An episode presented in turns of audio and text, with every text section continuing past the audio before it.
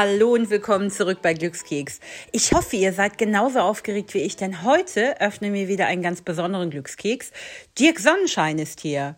Dirk ist Schauspieler, lebt im Ruhrgebiet und teilt heute mit uns, was ihn besonders glücklich macht. Jetzt gerade in dieser Zeit, wo er nicht besonders viel schauspielert, aber viel Zeit mit seinen Freunden und seiner Tochter verbringt. Also, ich freue mich so sehr, dass du hier bist. Hallo Dirk, willkommen im Glückskeks. Ja, hallo Sandra und ich freue mich auch und danke, dass ich da sein darf. Schön, dass du hier bist in Glückskeks und du hast ja ein ganz spannendes Leben eigentlich. Du bist Schauspieler und eigentlich ist das Leben eines Schauspielers, stellt man sich ja voller Glamour und Partys und toller Events vor. Aber dein Leben hatte ja auch ganz unterschiedliche Hürden dieses Jahr. Wie hast du es geschafft, ähm, Glücksmomente in dein Leben zurückzuholen mit all diesen Unwägbarkeiten? Ähm, ja, aber, aber so Kleinigkeiten. Also ähm, es gab zwar lange, lange nichts, das heißt, es gab keine Jobs, äh, man hat äh, kaum Leute und Freunde getroffen, aber äh, es gab hin und wieder eine Anfrage. Das heißt also, selbst in dieser schwierigen Zeit äh, gab es dann Interviewanfragen, äh, wie, wie verhalte ich mich, was mache ich als Dirk Sonnenschein während des Lockdowns zu Hause, was, was mache ich mit meiner Zeit und äh, diese, diese kleinen Momente, die haben mich echt, ja, ähm, über Wasser gehalten sozusagen. Und dann kamen ja. auch irgendwann wieder Erfolgserlebnisse. Und ähm, sei es jetzt nur, dass man sich äh, zum, weiß nicht, über, äh, zum Videocall oder so getroffen hat bei einem, beim Feierabendbier. Und ähm, ja, so ging es dann irgendwie weiter. Hey, wie bist du denn eigentlich zu deiner ersten Rolle gekommen und was war das? Ähm, meine erste Rolle war in einem ähm, Freizeit- und Entertainment-Park bei Warner Bros. Movie World in Bottrop Oh, da kann ich mich noch dran erinnern, ja. Genau, da gab es eine Western-Show und da habe ich einen äh, indianischen Häuptling gespielt. Wir haben so drei Shows am Tag äh, vor Publikum gehalten. Es passten bis, ich glaube, 5.000 oder 6.000 Leute rein. Das war relativ groß. Und dann gab es äh, mittags nochmal eine Parade, wo wir alle anwesend sein mussten. Und das war so meine erste Rolle. Ich war, ich habe ja 96 angefangen, da habe ich eine Show moderiert. Das nannte sich Movie Magic. Und dann bin ich ein Jahr später dann in den Entertainment-Bereich gewechselt und da kam dann eben diese Maverick Show. Die habe ich zwei Jahre gemacht. Dann habe ich eine, diese Ausbildung gemacht an einer Theaterschule in Dortmund nach Stanislavski. Und von dort aus äh, bin ich dann irgendwie beim Fernsehen gelandet. Wie lange dauert denn so eine Schauspielausbildung? Also drei Jahre. Ne? Also es war von 2000 bis 2003. Das war eine private Schule, weil ich ja schon über, über 26 war. Und die staatlichen nehmen ja Männer, glaube ich, nur bis 25, ich weiß gar nicht mehr genau. Und ich wollte es für mich machen, um die Feinheiten so ein bisschen zu erlernen. Und das tat mir auch ganz gut. Es war zwar eine Facherei immer nach Dortmund, aber ich bin froh, dass ich das gemacht habe. Und, äh, ich finde das ja immer ganz spannend, wenn man Schauspieler bei der Arbeit beobachtet. Und ähm, so wie du und ich, wir unterhalten uns jetzt ganz normal über das Leben. Wir kennen uns, trinken zusammen Bier. Und dann drehst du dich um auf der Bühne oder vor der Kamera und bist eine ganz andere Person.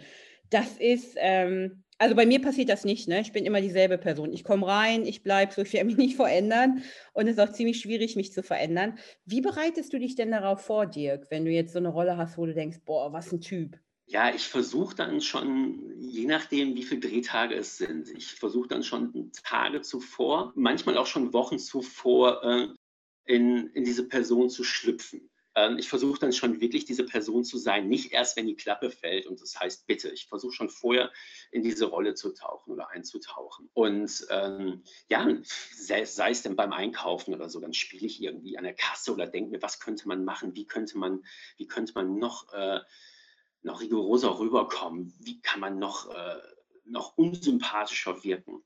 Das ist ja ganz spannend, wie du dich auf Rollen vorbereitest. Was würdest du sagen? Du beobachtest ja Menschen ganz viel auch. Was ist für dich so das totale No-Go? Oder irgendwas, was dich so ein bisschen aufregt? Da gibt es einige Dinge. Ähm, ich mag es zum Beispiel gar nicht, wenn Menschen echt nur, nur an sich denken oder äh, genau ihr Ding durchziehen. Weißt du? Ich meine, Hauptsache sie, alles andere kommt erstmal ganz, ganz, ganz lange Zeit gar nicht. Ich versuche zu allen nett zu sein. Ich bin zu allen nett, selbst wenn jemand äh, blöd oder scheiße ist. Zu mir bin ich trotzdem noch nett, weil das gebe ich ihnen nämlich, ne? dass ich mich auf, auf die gleiche Art herablasse.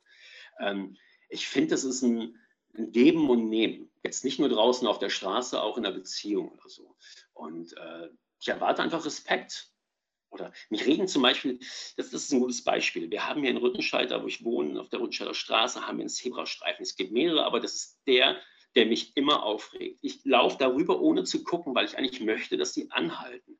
Und trotzdem äh, passiert es dir zwei, dreimal die Woche, dass du fast überfahren bist. Das kann es doch nicht sein. Echt, es ist, ist doch nicht schwierig, davor zu halten. Dann atmest du durch, äh, lässt die Person rüberlaufen und äh, es geht weiter, weißt du? Was mich ja total aufregt, sind so Alltagssituationen, dass man im Supermarkt steht, an der Kasse und vor dir ist jemand, der zahlt und ist am Telefon und ignoriert die Kassiererin total. Ne? Die telefonieren einfach weiter, die packen ihren Krempel ein. Und das ist so ganz ähnlich, ne? so dass man nicht am Zebrastreifen ähm, stehen bleibt oder an der Kasse nicht mit der Kassiererin sich unterhält, weil es ist ja keine Maschine. Und da bin ich halt, ne, dass ich immer denke, ey Mann, das kann man auch ein bisschen netter machen. Ne? Also ich unterbreche, also A, telefoniere ich selten, wenn ich einkaufe, aber ich unterbreche das Gespräch dann. Also ich äh, höre dann einfach auf im Supermarkt, das kenne ich. Ich meine, ich habe ja, hab ja nur diesen Supermarkt hier und ich kenne die ganzen Leute, die dort arbeiten, alle schon seit Jahren. Und äh, äh die fragen mich auch immer, wie es mir geht. Und wenn ich in der Schlange stehe, kriege ich immer noch ein Stück Käse, damit die Wartezeit nicht so lange ist. Und äh, die erzählen mir dann auch immer Geschichten, wenn Kunden wirklich frech sind. Und ich würde das, glaube ich, keine zwei Stunden aushalten. Und äh, ich ziehe da wirklich meinen Hut vor, dass die trotzdem abends immer noch lachen, immer noch äh, einen Joke auf den Lippen haben und äh, das mag ich. Also ich mag es auch nicht. Wenn, wenn ich im Supermarkt bin und es klingt, dann schreibe ich zurück oder ich rufe dann an und sage, hör mal zu, ich melde mich gleich, aber im Moment geht es gerade nicht, weil ich finde es den Kassiererinnen äh, gegenüber echt nicht fair. Das macht man nicht. Und du hast ja bestimmt auch, so wie wir alle, ganz viel über deine Freundschaften gelernt. Also jetzt nicht nur, dass man natürlich auswählen musste, mit wem darf man sich überhaupt treffen, sondern auch, auf wen kann man sich verlassen, oder? Das ist ein, das ist ein Punkt, äh, ja, das ist wohl wahr. Ähm, vor allen Dingen, ich habe eigentlich gedacht, dass, dass Freunde, von denen ich immer dachte, dass sie immer für mich da wären, äh, auf einmal nicht da waren. Und Menschen, die ich gar nicht auf dem Schirm hatte, äh, waren auf einmal so nah und äh, standen mir beiseite. Und das hat mich ein bisschen überrascht.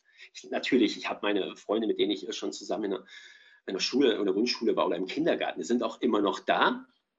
Und wir haben auch immer noch Kontakt. Aber man hat ja so Buddies, die einem total nah sind. Und äh, da ja, war ich schon überrascht. Also ich will nicht sagen, dass sich die Spreu vom Weizen getrennt hat, aber man sieht in so einer schwierigen Zeit schon, wer, wer zu einem steht und wer dann auch wirklich da ist, äh, ja. wenn man Hilfe braucht. Also nicht fragt, äh, worum geht es, sondern einfach nur sagt, hör mal dir, wann soll ich wo sein und äh, alles ist gut, das kriegen wir hin. Aber davon ja. gibt es zumindest noch welche und da bin ich auch froh drüber, weil äh, das ist wirklich wichtig, gerade ja. jetzt in dieser Zeit. Ja, genau. Und ähm, das kenne ich natürlich auch, ne? wenn man irgendwas hat, was man ganz dringend besprechen möchte oder auch ähm, einfach erledigen muss, ne? wenn man so umzieht. Da ist ja unglaublich viel zu tun. Das kann man nicht alles alleine machen. Und genau dieser Punkt, wenn dann die Freunde sagen, wann soll ich wo sein? Ohne ne, Ausreden oder keine Ahnung. Und das sind ja auch diese Freunde, die ich nachts von der Straße aufsammeln würden. Genau, so ist es. Ich hatte, ich hatte vor, vor ein paar Wochen eine Freundin, die war in, ähm, in, in Österreich auf dem Filmfest und hat sich dann irgendwie mit Freunden und Freundinnen irgendwie beworfen, weil die sich gar nicht an die Corona-Regeln halten wollten. Und dann ist sie mit einem Bus einfach los, wollte in Richtung nach Hause und ist dann irgendwie in Frankfurt gelandet und kam nicht mehr weg. Und sie sagte, Dirk, ich weiß nicht mehr weiter. Und äh, ja, dann bin ich ins Auto gestiegen und habe sie eingesammelt. Ich wusste jetzt natürlich nicht, ne, ist sie positiv oder nicht. Ich habe dann Masken besorgt und sie saß hinten, ich vorne, aber das ist eine Freundin, das macht man und sie wird das gleich auch für mich machen. Und ich finde, äh, das sollte eine Freundschaft schon äh, irgendwie ausmachen, ne? dass man da ist, wenn, wenn man gebraucht wird. Dirk, du hast ja vorhin gesagt, du spielst meistens den Bösewicht. Mhm. Was ist denn deine Lieblingsrolle, wenn du dir das aussuchen könntest? Ähm, ich bin ja, anders gesagt, ich lebe ja in Essen und ich würde gerne äh, Essener Kommissar spielen. Ich würde jetzt nicht so weit gehen, weil die Schuhe sind mir, glaube ich, zu groß, um zu sagen, immer zu, ich möchte einen Kommissar im Tatort spielen. Aber ähm, das ginge schon fast so in die Richtung. Ich glaube, ich glaub, das wäre das wär meine Rolle. Einer, der auch so ein bisschen Ecken und Kanten hat. Ich möchte jetzt nicht das Wort Chemie in den Mund nehmen, weil äh, das ist mir echt, also das sind mir zu große Schuhe. Aber ähm, irgendein, irgendein Kommissar, der, ja, der, der auch nicht ganz so gerade ist, der, der auch mal ja, flucht und trinkt und äh, vielleicht sich auch mal prügelt, Und das in unserer Stadt. Ich weiß nicht, ob es ein positives Aushängeschild ist für, für Essen, aber das ist mir auch egal. Aber das wäre, glaube ich, so die Rolle, die, die könnte mir liegen. Und Schauspieler. Wie ist so das Leben für dich jetzt gerade auch im alles, was Kultur ist und alles, was Unterhaltung ist, hat ja so gerade ein bisschen die Pause gedrückt. Wie verbringst du so deine Zeit mit weniger Kreativität in deinem Leben? Ich habe angefangen zu schreiben, also mit äh, zwei Schauspielfreundinnen. Wir haben uns eine Serie überlegt. Wir dachten, äh, wenn wir die Zeit jetzt schon nicht vor der Kamera nutzen können, dann können wir vielleicht hinter der Kamera etwas äh, zusammenstellen, zusammenbauen, zusammenschreiben, was Witziges, was Lustiges, was mit ein bisschen Liebe. Und das wollten wir jetzt eigentlich, wir hatten vor, das jetzt ähm, in zwei Teile abzudrehen. Wir haben bis, bis zuletzt noch daran geglaubt, dass wir es irgendwie vor Weihnachten noch hinbekommen. Äh, das als Kurzserie äh, zu schneiden und vielleicht sogar zu verkaufen. Und ähm, ja, wir warten mal ab, in welche Richtung es geht. Was macht dich denn an diesem Künstlersein am glücklichsten, Dirk? Ich kann mich entfalten. Ich bin ja, ich bin ja äh, früher, ähm, habe ich ja Gitarre in einer, in einer Heavy Metal Punk Band gespielt. Und als wir uns da nicht mehr so richtig verstanden haben, ne, haben sind wir auseinandergegangen. Dann bin ich über die Moderation erst zur Schauspielerei gekommen. Dann habe ich sofort gemerkt, äh, hey, das ist deins. Du kannst, du kannst in andere Charaktere schlüpfen, du kannst dich auf eine Rolle vorbereiten, du kannst so sein, wie du im wirklichen Leben eigentlich gar nicht bist. Dirk, du bist ja dieses Jahr, wie wir alle, durch diesen Virus gelaufen, Gott sei Dank noch mhm. ähm, völlig unberührt davon. Aber äh, in, in, in deinem Privatleben hat sich ja ganz viel verändert. Wie war denn so für dich dieses, die Rückbesinnung auf das, was wichtig ist, wenn plötzlich alles anders ist? Ich glaube, das Schwierigste für mich war, dass ich ja ein ganz anderer Tagesablauf war. Ich habe vorher bin ich mit meiner Tochter ähm, aufgestanden. Ich habe sie schulfertig gemacht, auch wenn man das in dem Alter nicht mehr muss, aber ne, äh, wir sind zumindest schon, haben den Morgen miteinander verbracht.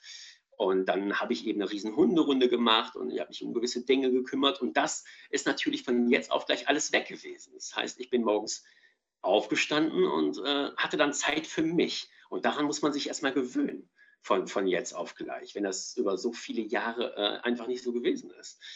Aber das ging relativ schnell. Ich musste zwar anfangs schauen, wie ich, wie ich, was wann mit dem Tag irgendwie so mache, vor allen Dingen, wenn keine Jobs da sind. Ne? Da muss man sich echt, echt schon irgendwie eine Beschäftigung suchen.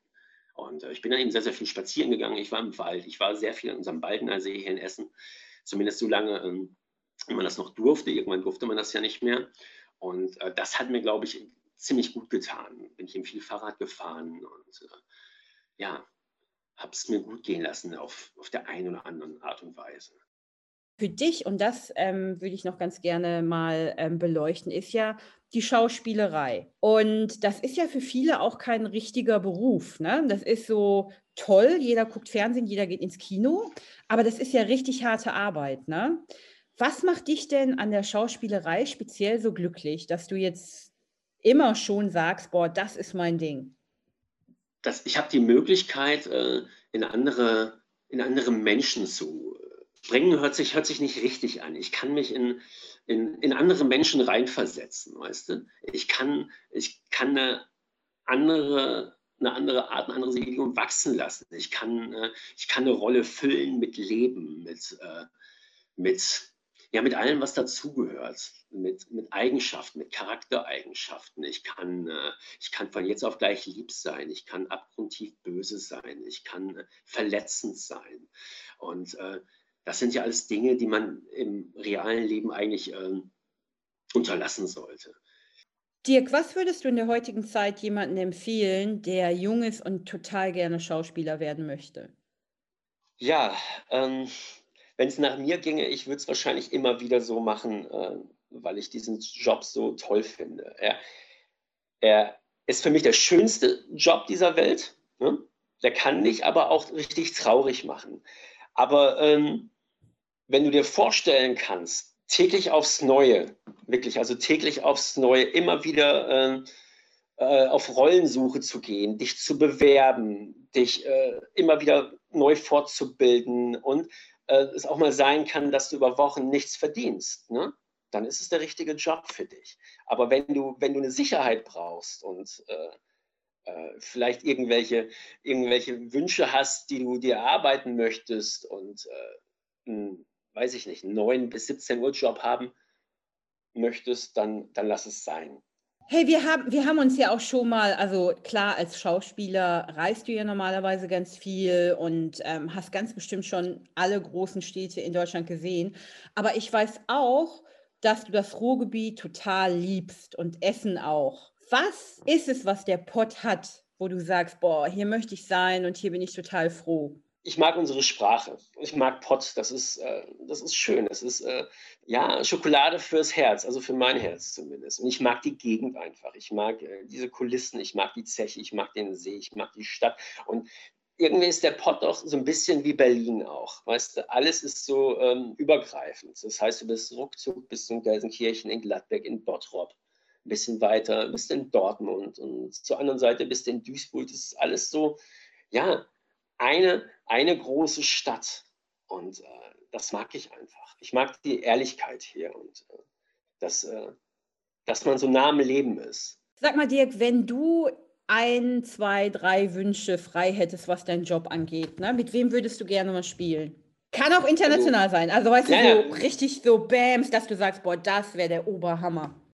Sehr gerne. Also ähm, äh, ich würde gern mit Scorsese arbeiten, ich würde gern mit Tarantino arbeiten, äh, ich würde gern Leonardo DiCaprio arbeiten und äh, Brad Pitt, weil ich die äh, als, als die Regisseure, als Tarantino und Scorsese als Regisseure schätze ich und äh, finde ich wahnsinnig gut. Äh, und äh, Pitt und ähm, DiCaprio finde ich ziemlich cool und natürlich vielleicht die alte Liga noch, ähm, Al Pacino und Robert De Niro. Das wären so meine, da wäre ich geflasht Dirk, was die Glückskeks-Zuhörer und mich natürlich immer wieder brennend interessiert ist, was macht dich richtig glücklich?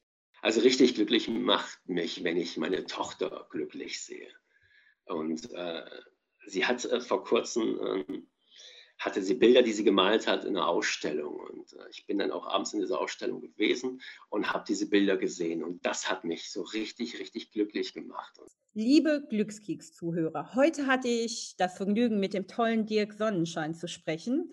Da ist der Name ja schon Programm. Und wir haben uns über tolle Dinge in seinem Leben, über die Schauspielerei und Glücksmomente unterhalten. Dirk, es war mir ein Fest, dass du hier warst.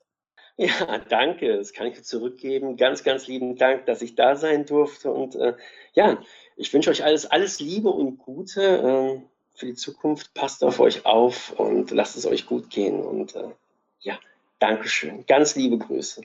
Ach, was für ein wunderbarer Glückskeks. Und ich freue mich so sehr, dass ich heute mit Dirk Sonnenschein, einem Schauspieler aus dem Ruhrgebiet, meine Zeit verbringen durfte, um mit euch diesen Glückskeks zu öffnen. Ich hoffe, ihr habt jede Menge Inspiration, um es durch diese Woche zu schaffen. Und ihr schaltet auch nächste Woche wieder ein, wenn es heißt Glückskeks, dein Happiness Podcast. Bis dahin, bleibt gesund, habt eine gute Zeit und seid gut zueinander. Bis bald, ich freue mich.